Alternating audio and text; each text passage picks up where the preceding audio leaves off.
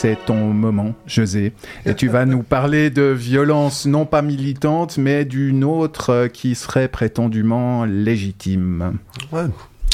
À la veille du 1er avril, il m'a paru important d'aborder la question qui agite les esprits en ce moment et autour de laquelle l'opinion publique et les éditorialistes se, se déchirent.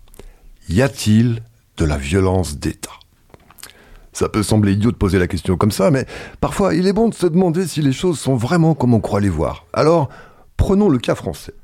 Si j'écoute les propos tenus par les gens qui sont les plus aptes à trancher la question, comme, euh, allez, au bol, Gérald Darmanin, le ministre de l'Intérieur par exemple, c'est beaucoup plus subtil que ça.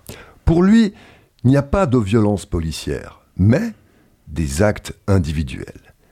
Et là, franchement, comment lui donner tort à Gérald? Quand tu te prends un coup de matraque dans la nuque en manif, quand tu te fais plaquer au sol avec un genou qui t'appuie dans le dos et que tu peux plus respirer, t'es quand même obligé d'admettre que c'est un acte individuel qu'on commet sur toi, commis par un unique individu, et quand même pas par toute la police de France à la fois.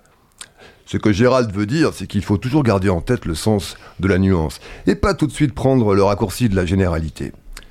Si ça se trouve, c'est toujours les mêmes flics déviants qui tabassent, éborgnent, foncent sur les gens en chargeant pour les comater en France. Et nous, là, tout de suite, euh, eh, mais il y a un problème de violence policière en France, c'est l'horreur, eh, t'as facho Tout ça, Amnesty se met à paniquer, fait des communiqués, le Conseil de l'Europe s'en mêle, alors que non, en fait, c'est juste trois, quatre pelés violents qui profitent de l'uniforme et qui sont sur toutes les vidéos qui circulent parce que c'est des hyperactifs. Et puis, avec le TGV aujourd'hui, t'as vite fait de faire Paris-Lyon, Besançon et même Sainte-Soline dans la journée si tu veux taper sur tout ce qui bouge et que tu t'organises bien avec les horaires de train. en plus, à Sainte-Soline, pouvais te pointer en quad à Donf, et ça, ça motive euh, pour faire le déplacement depuis Paris. Tu te fais des heures sup, mais tu peux tirer des LBD à fond de balle sur des zombies écolos à cheveux multicolorés fichés S, le cul bien reposé en fonçant dans les champs. Je veux dire, à part dans les jeux vidéo, c'est où que tu peux te faire des kiffs pareils dans la vraie vie? Pourquoi faudrait, pour goûter à des plaisirs comparables, aller en Ukraine ou en Syrie, quand tu peux te la jouer sécure à domicile et être payé par l'argent public pour ça? Donc, oui, il y a une poignée d'individus en France qui salissent l'honneur des forces de l'ordre et que la police arrive pas bien bien à identifier de l'intérieur. C'est vrai que quand tu es occupé à encadrer une manif pour lui permettre d'avoir lieu dans de bonnes conditions, comme c'est ta mission quand t'es flic, t'as pas toujours la tête à vérifier si ton collègue chelou est pas en train de casser les têtes à côté de toi pendant que t'as le dos tourné.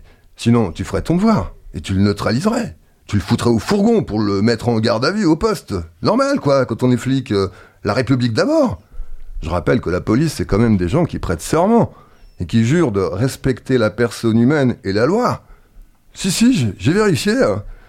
Et puis, euh, ces flics casseurs de citoyens, autant ils sont nuls pour pas se faire filmer par des smartphones pendant qu'ils caillassent du citoyen en manif, et il n'y a pas une baffe qui est donnée ou un matraquage de genoux qui se retrouve pas instantanément sur Twitter, autant en même temps, c'est des génies du camouflage.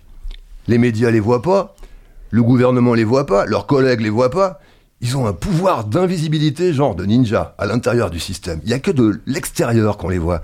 Il n'y a que quand t'as une retraite de merde qui t'attend, ou que tu flippes pour le partage de l'eau, que tu te rends compte qu'ils existent. Je veux dire, euh, plus invisible qu'eux, il n'y a qu'une militante écologiste à une soirée des Césars qui peut rivaliser. Ou alors le président français en période d'insurrection civile. C'est vrai, tiens, depuis quelques semaines, on ne sait plus trop où il est passé.